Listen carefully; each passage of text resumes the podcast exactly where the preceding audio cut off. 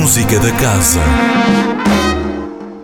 Hoje é dia de janeiro, na Casa da Música, o cantor que levou o tema sem título ao Festival da Canção e que no ano passado apresentou o disco de estreia Fragmentos, está hoje à noite na Sala 2, como dois são os convidados que escolheu. Aqui é o janeiro, dia 21 de fevereiro, vou estar a celebrar o meu disco Fragmentos na Casa da Música e vou, vou levar comigo muitos amigos, entre eles o Tiago Nacarate e o Saldo que se vão juntar à festa e vocês têm que vir. Janeiro, hoje, às nove e meia da noite. Meia hora depois, no Café Casa da Música, ouve-se Frederico Eliodoro Quarteto, o baixista, compositor e produtor brasileiro, vai apresentar temas inéditos, música dos cinco álbuns e ainda composições dos restantes elementos do quarteto, às dez da noite e de entrada gratuita.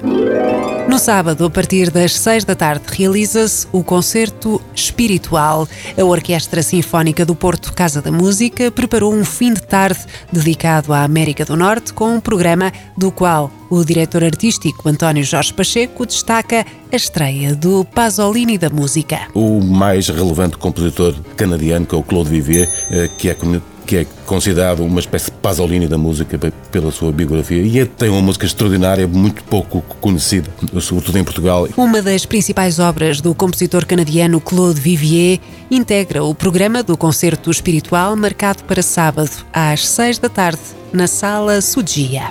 No programa para terça-feira, dia 26, a proposta é de um recital de música de câmara com Bernardo Santos ao piano, a partir das 19h30. Na quarta-feira, 27, Salvador Martinha vai estar na Sala Sudia de cabeça ausente, um espetáculo no qual o humorista faz uma reflexão sobre aquilo em que pensa quando se desliga do mundo. Perguntas e respostas de Salvador Martinha em Cabeça Ausente às nove e meia da noite da próxima quarta-feira na Casa da Música.